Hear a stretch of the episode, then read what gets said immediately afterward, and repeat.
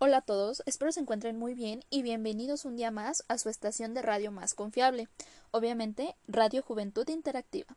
Yo soy Cintia Martínez y el día de hoy iniciamos con un nuevo capítulo titulado Los conflictos en pareja. Y como es costumbre, tenemos una invitada muy especial. Ella es Fernanda Gómez. Bienvenida, Fernanda. Cuéntanos, ¿cómo estás? Hola Cintia, pues antes que nada agradecerles la invitación. Para mí es un gusto venir a tu programa y obviamente agradecerle a los oyentes todo su apoyo y cariño que recibí por redes sociales cuando se enteraron que iba a estar en el programa. Al contrario, para nosotros es un gusto y un honor que estés acompañándonos. Bueno, pues iniciando con este nuevo capítulo acerca de los conflictos en pareja, nos encontramos con muchas dudas que surgen cuando escuchamos esto. Claro que sí, surgen muchas dudas y para eso estoy aquí para tratar de responder a todas sus dudas y también para darles unos consejos eh, que nos servirán para poder llevar mejor estas discusiones. Bueno, pues nosotros les dijimos por medio de Insta Stories que nos dejaran preguntas para que tú nos ayudaras a responderlas. Y aquí tenemos la primera pregunta. Dice, ¿es malo o tóxico tener crisis en pareja? Una crisis en pareja es una situación difícil indudablemente, pero también es una ocasión para identificar aspectos emocionales, de conducta y pensamiento de cada una de las personas que forman la pareja y que se ponen de manifiesto ante los conflictos. Es una oportunidad para encontrar los verdaderos vínculos entre dos personas que son diferentes, como lo somos todos y todas, y que también tienen diferencias en la forma de ver e interpretar la realidad. En definitiva, es un momento propicio para el autoconocimiento de los miembros de la pareja y en consecuencia de la propia relación. Vaya, los conflictos de pareja son una realidad normal que ocurren en el ciclo vital de una relación afectiva. Estas dificultades generan en ocasiones desencuentros que tienen un importante alcance. Como ya lo mencionábamos, pues estas crisis de pareja, entre comillas, eh, son las que cuestionan y ponen a prueba la relación. También creemos que generalmente hablamos sobre las cosas positivas de nuestras relaciones, pero se nos olvida también hablar de los conflictos que existen y por los que todos pasamos dentro de una relación. Correcto. Aquí otra persona nos pregunta ¿En qué consiste el autoconocimiento en pareja? Bueno, el autoconocimiento consiste en identificar cuáles son las propias aptitudes, habilidades sociales, valores, metas e intereses, las expectativas sobre uno mismo y las que se tienen sobre la pareja van a ser más ajustadas si me conozco, si conozco mis virtudes y debilidades o dificultades. Si somos conscientes de nuestras cualidades y de los aspectos que nos caracterizan, podemos manejar mejor los conflictos. Unido a otro aspecto fundamental, comprender y empatizar mejor con nuestra pareja. El autoconocimiento significa identificación, conciencia, pero también acción y cambio. Sí, claro, muy interesante todo esto que nos estás diciendo, porque sí, muchas veces pensamos que que debemos de hablar solamente de lo positivo de nuestra relación y pues en realidad no es así, o sea, como todo hay momentos malos, momentos buenos, pero la cosa está en en saber sacar esto adelante en la comunicación. Es, la comunicación es muy importante para, para una relación porque si tú no dices, eh, oye, esto que haces me lastima, esto que dices me lastima, o así esas cosas, eh, pues la otra persona nunca se va a enterar, nunca... Es importante hablarlo, ¿no? O sea, estamos de acuerdo en eso. Lamentablemente tenemos que ir a un pequeño corte, pero no se vayan, continuamos con más.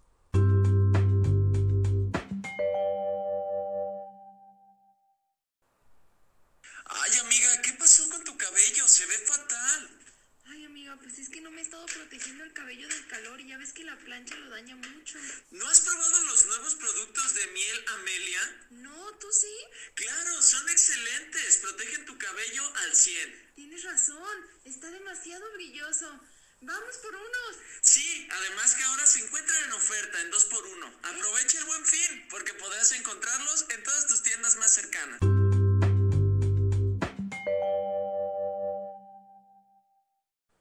Ya estamos de regreso aquí en su estación de radio más confiable, obviamente Radio Juventud Interactiva.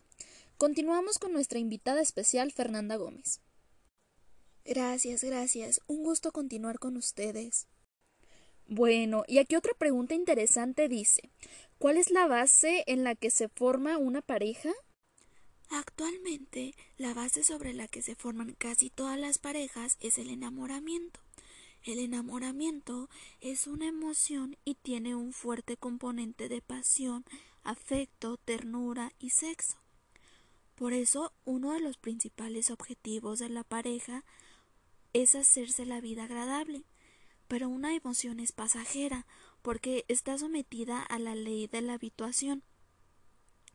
Todos sabemos que el enamoramiento se pasa y muchas parejas basadas solamente en esa emoción se disuelven, se pierde la ilusión, no se siente lo mismo, etc. Sin embargo, el amor apasionado de los comienzos es una vía inmejorable para conseguir mantener la pareja.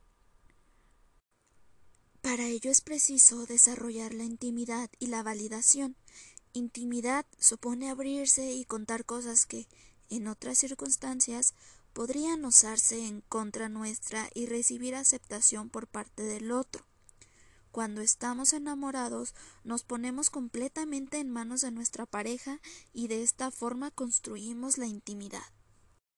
Bueno, Fernanda, y dejando de lado las preguntas, platícanos un poquito más acerca de este tema. Claro que sí, Cintia. Pues mira, uno de los factores importantes pues es la forma de los conflictos, es decir, pues las conductas. En los conflictos establecen formas de conductas que se hacen crónicas y agravan los problemas. Algunos de ellos son, te puedo mencionar, la reciprocidad negativa. El más problemático es cuando a una comunicación negativa se responde generalmente con otra comunicación negativa por parte del otro, estableciéndose una reciprocidad en la negatividad que puede acabar en una escala de violencia es la, la justicia, perdón, del ojo por ojo.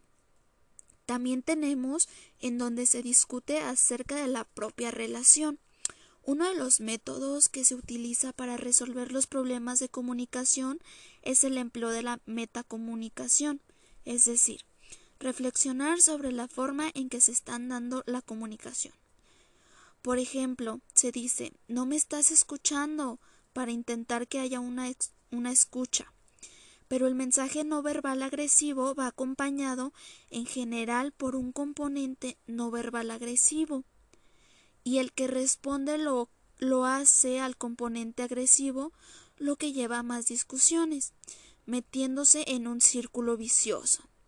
En los matrimonios sin problemas contestan a la metacomunicación y no al componente emocional. También tenemos eh, en donde la mujer ataca y el hombre evita o calla.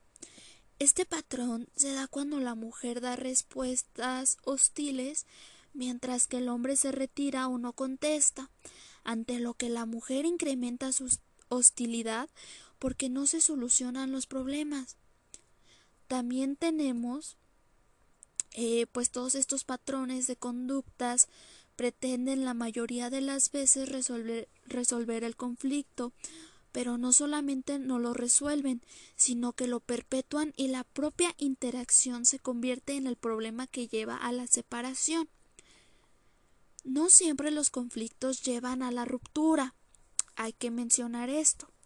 Se ha reportado un tipo de conflictos en los que el marido se enfada e inicia la discusión con ánimo de resolver el problema. Cuando se tiene éxito, la relación puede salir fortalecida. En estos casos, el conflicto vivido por los hijos no es negativo para ellos, incluso puede ser una ocasión para aprender a ser asertivos. También tenemos la forma de los conflictos en el pensamiento. La atención selectiva, las parejas en conflicto solamente se fijan en las conductas negativas del otro y tienden a no ver o a disminuir la importancia de las conductas positivas, ¿verdad? Tenemos también las atribuciones. La atribución del problema a determinadas causas se ve como un elemento necesario para su solución, pero si no se hacen las atribuciones correctas, se asegura el conflicto. Por ejemplo, cuando se echa a buscar culpables o se achacan los problemas a malas intenciones que nunca se pueden probar o a elementos que no se pueden cambiar, como la propia personalidad. También tenemos las expectativas. Si aparece una discrepancia entre lo que creen los esposos que debería ser el matrimonio y lo que perciben que es, tanto en cualidad como en cantidad, los problemas están asegurados. Se plasma en frases como esto no tiene solución, debería ser así, etc. Claro, completamente de acuerdo contigo, Fernanda. Todo esto que nos estás diciendo es muy importante y es muy interesante porque pues no, no siempre se habla de esto. Es un tema tabú en el que pues desgraciadamente no tenemos tanta información. Así es, Cintia. Es muy importante todo esto. Bueno, y pues al inicio del programa nos platicaste que nos ibas a dar ciertos consejos o tips para mm, llevar mejor las discusiones en una relación. Eh, ¿Nos podrías platicar un poquito más de eso, por favor? Sí, claro. Eh, bueno, pues yo les tengo seis consejos para llevar mejor estas discusiones. Eh, número uno, pues decir lo que se siente es la mejor herramienta que tienes para ser comprendido. Eh, número dos, no ignorar cómo se siente la otra persona. Eso es muy importante. Número tres, escuchar ambas partes de la historia, no quedarte solamente con una. Número cuatro, entender que es normal que en las relaciones hayan cambios, retos o conflictos que lleven a discusiones. Esto es totalmente normal. Número cinco, eh, pues aprendiendo a dejar de, guardarnos, perdón, cómo nos sentimos, porque todos esos sentimientos solo se acumulan y después de un tiempo explotan y ahí es cuando ya no se puede recuperar la relación. Y como número seis y último, tenemos el poner eh, en lugar, en ponerse en lugar en el lugar de la otra persona y escuchar lo que tiene que decir sin interrumpirla, tenemos que ser empáticos con nuestra relación. También les tengo tres componentes para las relaciones felices. Número uno, tener intimidad emocional para sentirte muy cercana a tu pareja. Y número dos, tener conflictos constructivos que los lleven a mejorar la relación y a aprender a comunicarse de mejor manera, como ya lo habíamos comentado. Y por último, tener metas en común.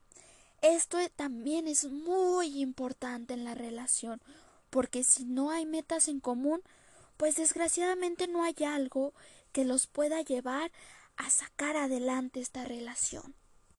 Muchísimas gracias Fernanda por toda esta información que nos compartes. De verdad es muy valiosa para nosotros y obviamente para los oyentes. Eh, pues no me queda más que agradecerte tu tiempo, tu conocimiento y pues esperemos eh, tenerte nuevamente aquí en el programa. No, al contrario, es un honor para mí estar aquí y ojalá que me vuelvan a invitar pronto. Claro que sí, esperamos poderte tener aquí nuevamente. Eh, ¿Hay algo que le quieras decir al público antes de irte? No sé, tus redes sociales, tus páginas, algo. Claro, pues este agradecerles si me pudieran seguir en todas mis redes sociales. Estoy como arroba Fernanda Gómez L. Eh, me pueden encontrar en Facebook, en Instagram y en Twitter.